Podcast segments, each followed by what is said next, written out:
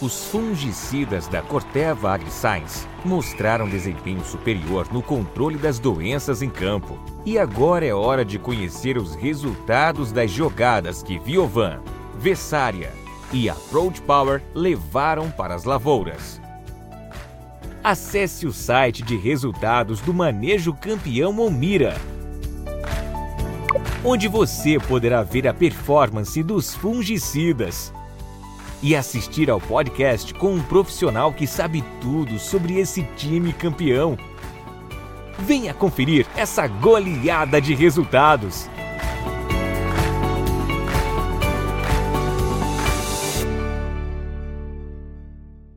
Atenção, produto perigoso de uso agrícola. Consulte um agrônomo. Venda sob receituário. Leia o rótulo e a bula.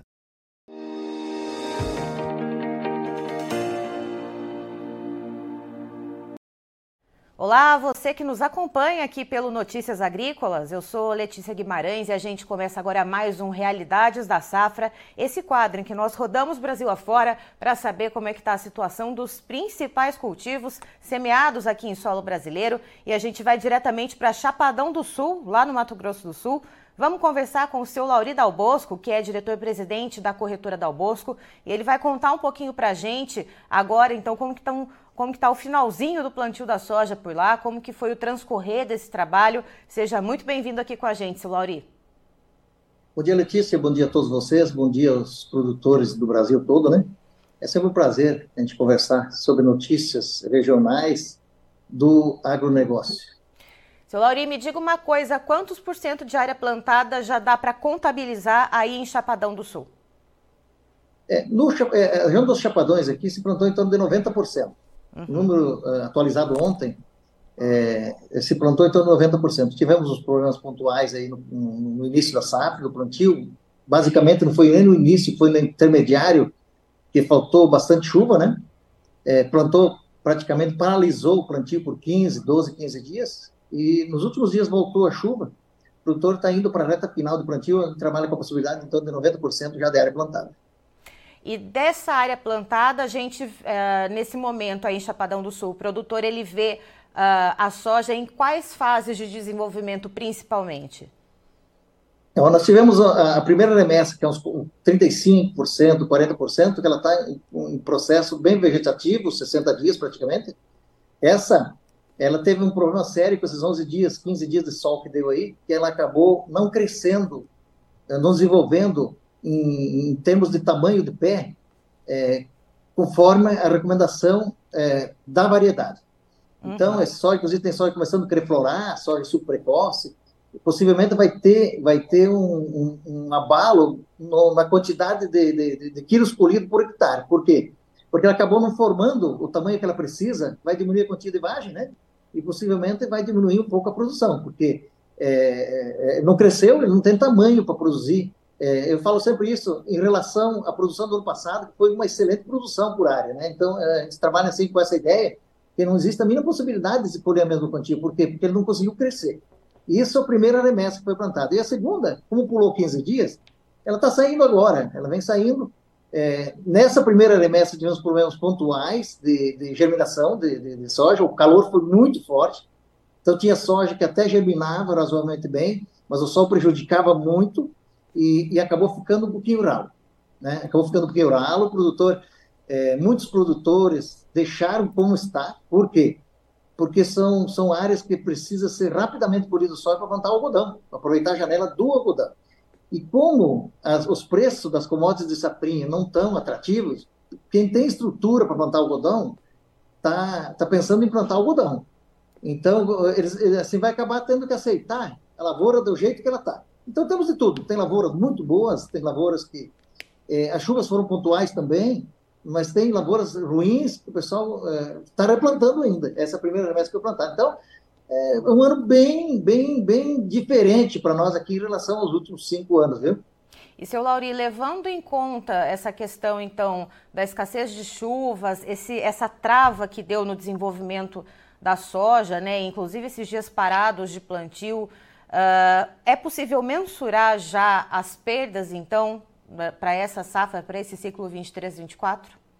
Nós tivemos uma reunião ontem E, e, e, aí a conclusão que a gente chegou é que no mínimo 10% de perca em, em, quilos por hectare nós vamos ter aqui na nossa região. No norte do Mato Grosso Sul, bem claro, isso é no norte do Mato Grosso Sul.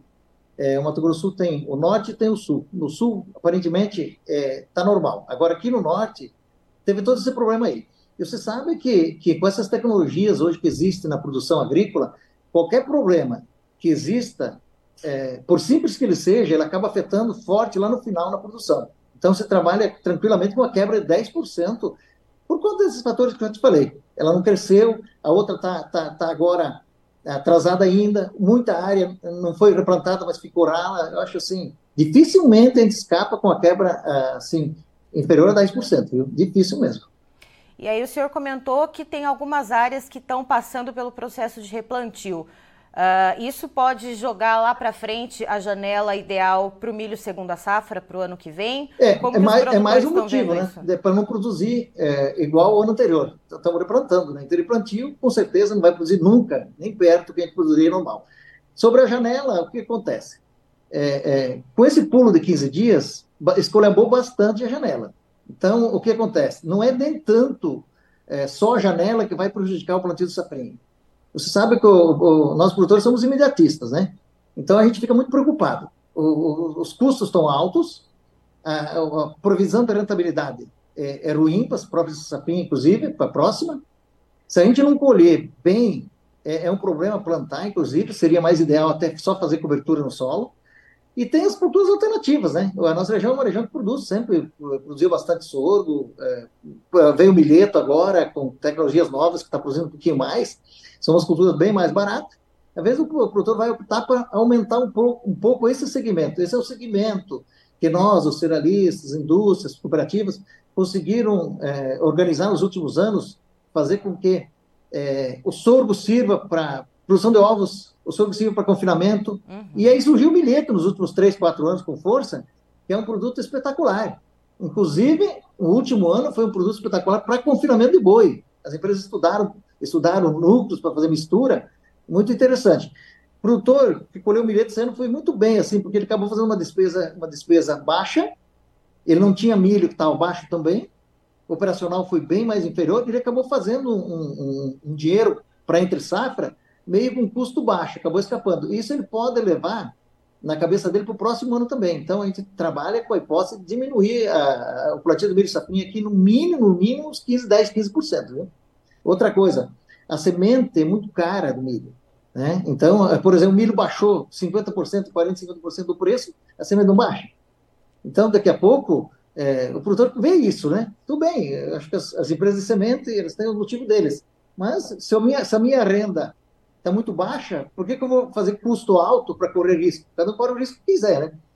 De todo modo, é, assim, o produtor não deixa de plantar, né, Letícia? Nós somos, assim, o produtor não deixa de plantar alguma coisa, mas a tendência é cair um pouquinho mais para as culturas alternativas e, e o pessoal arrochar na, na, na, na, na primeira sorte que for colhida para o algodão, nessa nossa região norte aqui do Mato Grosso do Sul, viu? E, seu Lauri, é, olhando também para essas incertezas em relação à soja, né, que o senhor comentou que tem soja que aí não se desenvolveu muito bem, tem produtor que vai deixar como está, vai colher e depois vai vir com algodão uh, e vai ter essa, essa quebra já estimada em 10%, em 10 em quilos por hectare. Uh, como é que estão as negociações em contratos antecipados por aí em Chapadão do Sul? O produtor ele está travando alguma coisa, algum, pelo menos alguma coisa para fazer ali um compromisso, cumprir com algum compromisso ali no mês, ou não? O produtor está bem ali conservador, segurando ainda as negociações, sem saber ao certo quanto ele vai conseguir colher no fim das contas. É, o produtor, na verdade, é, a gente sempre tem muito medo de fazer contrato, né? É, fazer contrato e, e, e, a nossa produção, a gente vê os números, vocês mesmos estão é, todo dia mostrando para nós, e com certeza para todos os produtores do Brasil, nós estamos exportando muito, né? As empresas, é, aumentou as empresas exportadoras, aumentou a cerealista que estão formando lote de exportação, inclusive a gente está formando lote de exportação também, a gente sente, sente como é que funciona isso. É, é, se a gente exporta 60%, 70%, o que, que vai acontecer? Nós temos que ter qualidade boa também, né? Então, na verdade, eu acho assim que, que, que o produtor vai plantar, saber o que vai acontecer, a gente vai depender bastante do clima ainda para frente. Então ele não está comercializando por quê? Porque ele vai esperar um pouquinho para ver. Pontuais, eu acredito que 50% em relação ao, ao, ao, ano anterior de contratos por enquanto. Foi feita alguma coisa com, com cooperativas, troca por semente, alguma coisa foi feito, contrato de exportação para travar algum negócio, mas são bem pontuais, Letícia. Eu acredito que o índice assim é, é, é bem inferior ao que foi ano passado. Eu acredito que uns 20% por aí da produção, não mais que isso. Tá certo. Seu Lauri, muito obrigada pela participação. O senhor é sempre muito bem-vindo aqui com a gente no Notícias Agrícolas. Eu agradeço a vocês aí, um abraço a todos aí, o João Batista, o pessoal da mesa, do Origate. É sempre um prazer a gente conversar. Estamos à disposição. Mandar um abraço a todos os produtores, os agrônomos, que agora é a época deles ajudar a gente a cuidar bem as lavouras. Está todo mundo no sol quente trabalhando é uma classe muito especial para o agronegócio. Um abraço a todos aí, até uma próxima oportunidade. Tá, então estivemos com o Lauri Dalbosco, que é diretor-presidente da corretora Dalbosco, lá em Chapadão do Sul, no Mato Grosso do Sul, nos contando um pouco sobre como que foi o transcorrer do trabalho de semeadura da soja por lá, que se encaminha para o final. Já tem 90% das áreas plantadas por lá, segundo ele, e que houve, claro, como várias regiões que a gente vem trazendo para vocês aqui as informações, problemas com a falta de chuva. Então, uh, muita soja aí que não se desenvolveu direito, muitos produtores que vão deixar como está essa soja e que vão colher e depois vir com o algodão uh, por cima desse, desse cultivo. Alguns casos de replantio, principalmente da soja que foi plantada mais cedo, né, e que deu ali pouquinho tamanho, né, que não, não cresceu muito, que vai ter poucas vagens. Então, já inclusive tem uma perda estimada, segundo o seu, Lauri, seu Lauri, em torno de 10% em quilos por hectare, já se projeta, portanto, de perda para essa safra 23-24. E aí, quando se olha para esse, principalmente para esses produtores que estão fazendo replantio nesse momento, Uh, a janela para o milho safrinha no ano que vem ela vai ficar um pouco mais atrasada. E para além disso, existe o desestímulo também dos custos de produção para o milho safrinha e o preço de venda do cereal. Então, segundo o seu Lauri, também há a perspectiva de diminuição diária para o milho safrinha para o ano que vem lá em Chapadão do Sul, em torno de 10 a 15% diária a menos do que seria então o usual. E a implantação de culturas alternativas, como sorgo ou milheto, em complemento ao milho safrinha por lá. As negociações também estão bem pontuais em relação à soja, segundo o seu Lauri, com muita incerteza sobre o que vai ser colhido né, no final das contas em relação a essa safra de soja e também em relação à flutuação dos preços. Eu encerro por aqui, já já tem mais informações para você.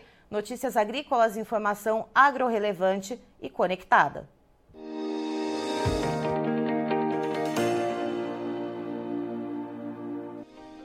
Se inscreva em nossas mídias sociais. No Facebook, Notícias Agrícolas. No Instagram, arroba Notícias Agrícolas. E em nosso Twitter, arroba Norteagri. E para não perder nenhum vídeo, não se esqueça de nos acompanhar no YouTube e na Twitch, Notícias Agrícolas Oficial.